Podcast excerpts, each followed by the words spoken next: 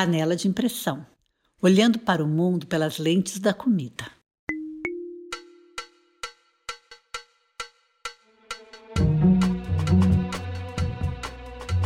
Olá, meu nome é Elaine de Azevedo e esse é o meu podcast Panela de Impressão.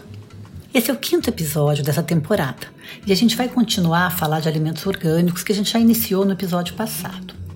Hoje eu queria falar de duas controvérsias que sempre voltam, que sempre me questionam e que envolvem os alimentos orgânicos. A primeira gira em torno daquela pergunta: pode a agricultura orgânica alimentar o mundo? Essa pergunta está claramente assumindo que quem pode alimentar é o sistema agroalimentar convencional, né? Ele que vai dar conta com muita tecnologia. E a outra tem a ver com o preço do orgânico. Por que, que orgânico é mais caro? Se ele é viável? Se é elitista comer orgânico? Vamos discutir esses dois assuntos, né? A agricultura orgânica pode alimentar 10 bilhões de pessoas em 2050? Eu gosto de responder com a fala de um agricultor biodinâmico que disse que a gente, na verdade, devia se importar em como alimentar nosso vizinho hoje, em vez de se preocupar com 10 bilhões em 2050. O coronavírus está fazendo a gente parar e pensar mais no momento atual, né? E cuidar de um futuro que pode nem chegar se a gente não começar agora. Mas vamos lá. É a agricultura orgânica e só ela, com todos os seus sistemas agroalimentares sustentáveis, que pode alimentar o mundo e, ao mesmo tempo, preservar o meio ambiente e promover saúde humana com alimentos mais nutritivos e sem venenos, ao mesmo tempo. Mas para isso acontecer, algumas mudanças na dieta serão necessárias e é preciso pensar sobre elas. É o que fez o estudo de dois pesquisadores da Universidade de Washington, que modelou 500 cenários da produção de alimentos para analisar se é possível alimentar com alimentos orgânicos uma população mundial que é, vai crescer e está estimada em 9,6 bilhões de pessoas em 2050, sem expandir a área de terra que já utilizamos, quer dizer, sem abrir mais áreas de floresta, cerrado, sem mais destruição. Esse estudo mostra que a agricultura orgânica pode sim produzir comida para toda a população mundial se as pessoas assumirem dietas baseadas em plantas, com menor consumo de carne, leite e ovos. Isso significa duas coisas: que a agricultura orgânica pode suprir a demanda por comida de origem vegetal, e isso é bem próximo da agricultura convencional. Mas a pecuária, a avicultura e todos os sistemas de produção animal orgânico não conseguem ter a mesma produtividade que o sistema convencional. A proposta da produtividade vegetal da agricultura orgânica ela é em média 10 a 20% menor que a convencional. O que, que significa? Que ela consegue produzir quase igual para algumas espécies, ela é 10 a 20% maior. Para outras, ela pode ser 10 a 20% menor. Normalmente para as espécies que não são locais, que vêm de fora, né, são exógenas. Para as espécies nativas, a produtividade é igual e pode ser até maior. Já a produção animal orgânica, ela não admite o confinamento, né? E ela nem objetiva produzir grande quantidade de proteína animal. Então, ela não tem como produzir carne, leite e ovos como o sistema convencional produz. Não tem possibilidade, não tem isso como objetivo. É bom entender isso. Para esses pesquisadores que eu falei, as terras agrícolas existentes, se hoje elas fossem todas convertidas para agricultura orgânica, elas poderiam alimentar todas as pessoas do mundo se a gente fosse vegano. Se a gente fosse vegetariano, que come leite e ovos, poderia alimentar 94% das pessoas. Agora, só pode alimentar 15% das pessoas com orgânico se a gente tiver a dieta que é a prevalecente hoje, é uma dieta ocidental baseada em alto consumo de proteína. Então, para comer só orgânico, a gente tem que diminuir a quantidade de proteína animal. Mas a gente não precisa de proteína animal? Bem, a gente falou um pouco sobre isso no podcast do vegetarianismo, né? Mas para você ver como é que essas coisas são todas interligadas, né? A gente está falando de agricultura orgânica e de repente vem as nossas necessidades proteicas. A discussão da produção orgânica, que relaciona bem-estar animal e questões ambientais do sistema agroalimentar, ela começa aí, mas ela se conecta com uma discussão médica nutricional contemporânea que está falando que dietas muito ricas em proteína animal, assumida por pessoas que não fazem muito exercício, são sedentárias, né, que vivem no meio urbano, que vivem em climas no meio da terra, né, temperados, mediterrâneos, equatoriais e tropicais, estão causando doenças metabólicas e alguns tipos de câncer, ou seja, não são dietas saudáveis. Então, se você ainda não considera o bem-estar animal e os impactos negativos do sistema carne para o meio ambiente, talvez seja mais fácil pensar na sua saúde.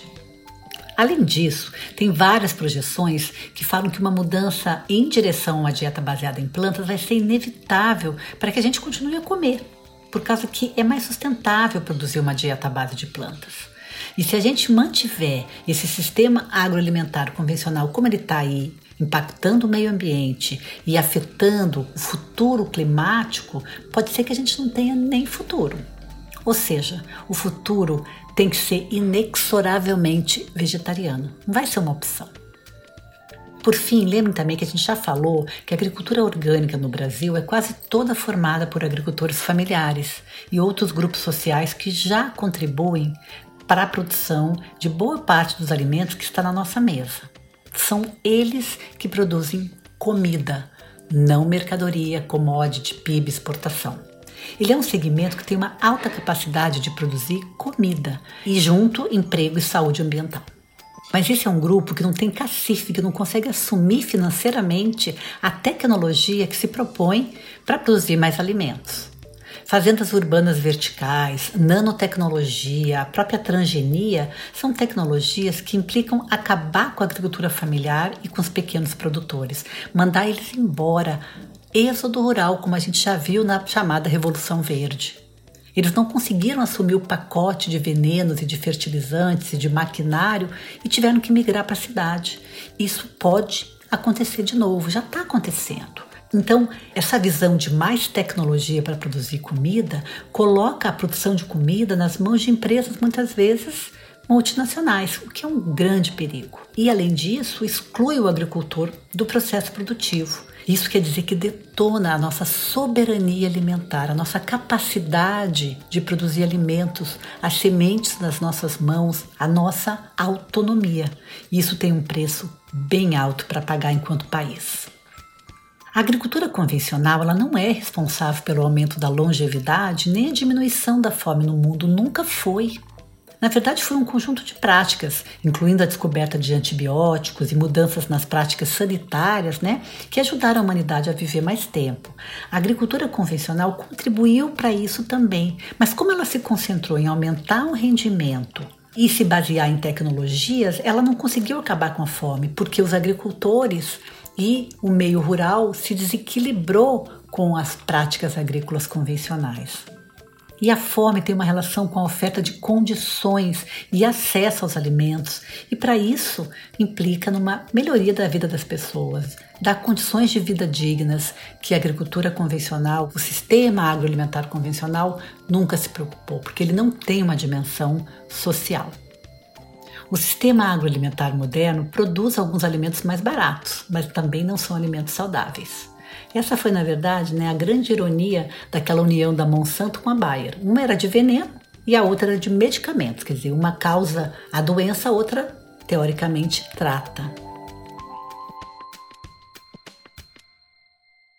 E qual o sentido de produzir comida que cause problema de saúde né, e repetir o que a gente ouve por aí. Ah, importante é ter o que comer, pobre tem que comer qualquer coisa, não importa qual alimento essa ideia persistente que está sempre rondando, né, de que para pobre qualquer comida, qualquer condição de vida serve, além dela ser eticamente contestável, é uma grande armadilha social que o Brasil mantém desde que foi colonizado. Porque dar comida envenenada, de baixa qualidade, condições precárias de vida para quem já é vulnerável, só continua gerando mais pobreza, mais indivíduos doentes que vão ser incapazes de alcançar uma equidade social, que nunca foi prioridade nesse país. E ainda a gente reclama de insegurança, a gente quer mais ordem, mais segurança, mais prisões, mais arma. A gente culpabiliza a própria vítima que ela não recebe nem o direito a comer, a morar, a ter uma terra, porque a gente também nunca fez reforma agrária.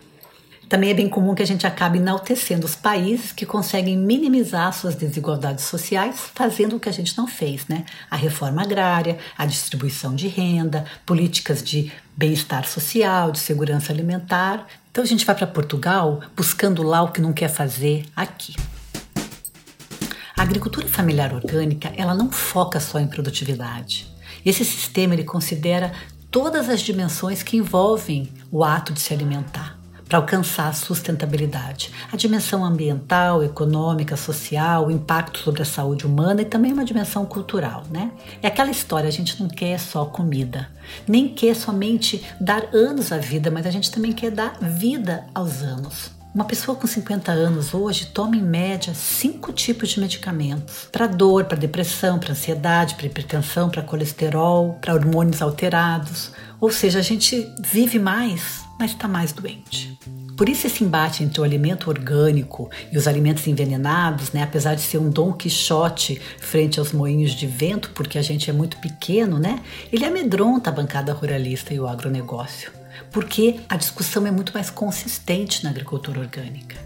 Como a gente sabe, o agronegócio é mantido por empresas poderosas que recentemente, por exemplo, assumiram, né, junto ao Ministério da Agricultura, que apoiam a flexibilização das leis ambientais para deixar a boiada passar. A oportunidade que nós temos, que a imprensa não está tá nos dando um pouco de alívio, e ir passando a boiada. Mostrar quem manda nesse país, né? Quanto a isso, só dá para fazer uma coisa: boicote a essas empresas. Mas isso é outra história. Voltando à agricultura convencional, ela se sustenta em um só parâmetro, o econômico, com base numa produtividade muito ilusória de que agronegócio produz comida. O debate conceitual é frágil porque a abordagem da agricultura convencional é reducionista. Numa época que tem um crescimento populacional crescente, mudanças climáticas causadas por ação humana e degradação ambiental, precisamos de sistemas agrícolas que apresentem uma performance mais equilibrada em termos de sustentabilidade e que ajudem o agricultor a existir, a não desaparecer, a permanecer no campo. A agricultura orgânica, ela produz rendimento adequado para o agricultor e ainda conecta essas relações entre a saúde humana, o meio ambiente e os objetivos socioeconômicos, né? mais do que a agricultura convencional.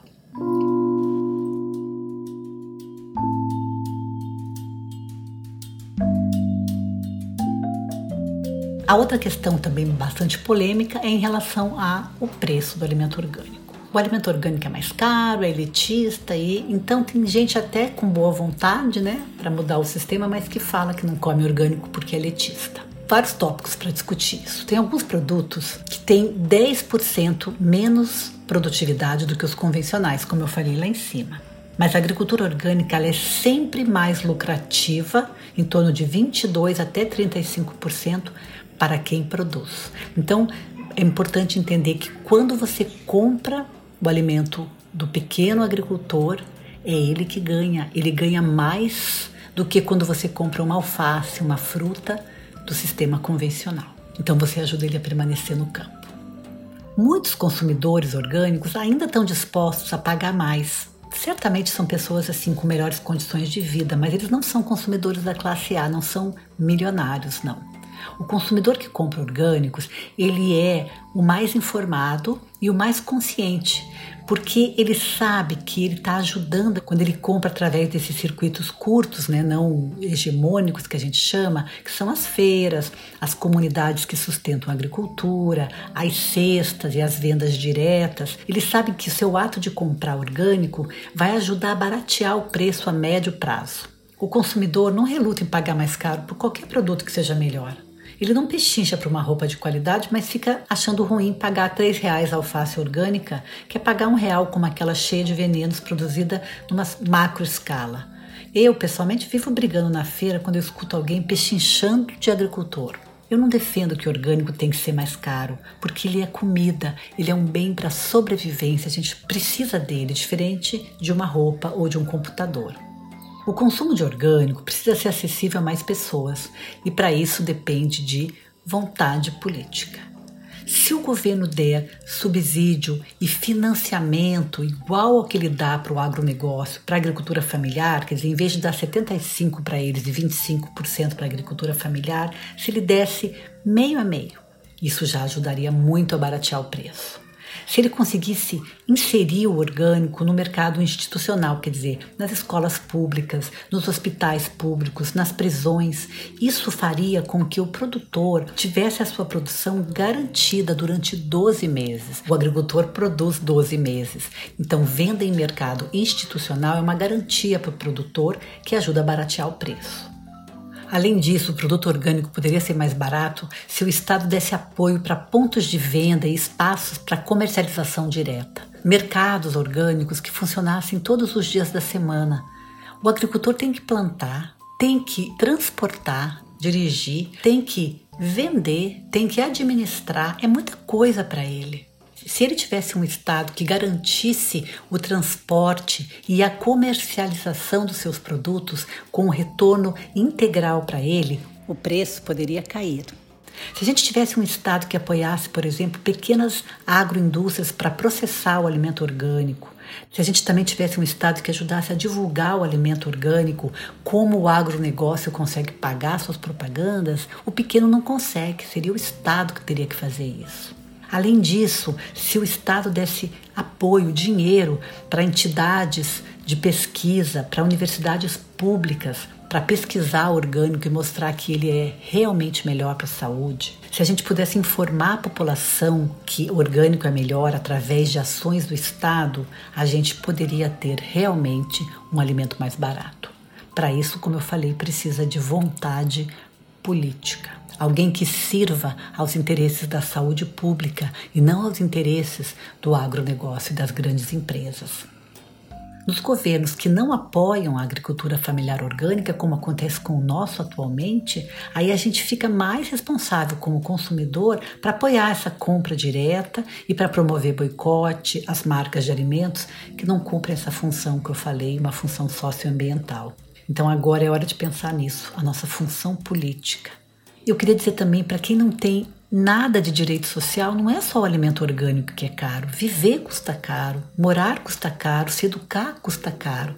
Então, para esse grupo social, essas políticas compensatórias de bem-estar social precisam ser implementadas para que ele possa ter acesso a alimento de qualidade e não dizer que o alimento é caro. Repetir aceitar que pobre não pode comprar orgânico é uma forma de desviar essa responsabilidade do Estado para melhorar as condições de pobreza extrema e para garantir o acesso ao alimentos de qualidade para todo mundo, que é o que vai ajudar essas pessoas a saírem dessa condição com mais saúde e dignidade. Já falei acima que vários estudos analisaram a qualidade de vida de comunidades agrícolas orgânicas e agroecológicas e mostraram que elas têm um impacto muito positivo para o meio rural e para a vida dos agricultores. Essa agricultura familiar orgânica, ela gera mais emprego, ela promove valores sociais, promove práticas culturais tradicionais, mantém essa população vivendo com dignidade no meio rural, revitaliza o meio rural que a gente quer visitar, a gente quer conhecer, a gente quer estar lá. Nunca foi tão importante pensar no meio rural como nessa pandemia, quando a gente está trancado no nosso apartamento, né? Além disso, é essa agricultura que consegue controlar os agrotóxicos utilizados nos nossos alimentos. Então, apoiar quem produz comida no Brasil, revitalizar o meio rural, pensar em soberania e segurança alimentar, está tudo incluído no preço dos orgânicos. É muito mais do que um alimento. Eu gosto sempre de acabar essa discussão do preço com uma pergunta: qual que é o real valor de um alimento barato? Aquela face lá de um real, que destrói o meio ambiente, desqualifica e exclui o agricultor do processo produtivo, expulsa esse agricultor do campo, das florestas e promove doenças, promove a indústria médica, a indústria farmacêutica. Esse dinheiro que você economiza na feira, você gasta no hospital, na farmácia, no seguro-saúde para curar doenças. A pergunta certa é: que tipo de vida você quer? Então, a gente termina por aqui. Um abraço e até a próxima. Thank you.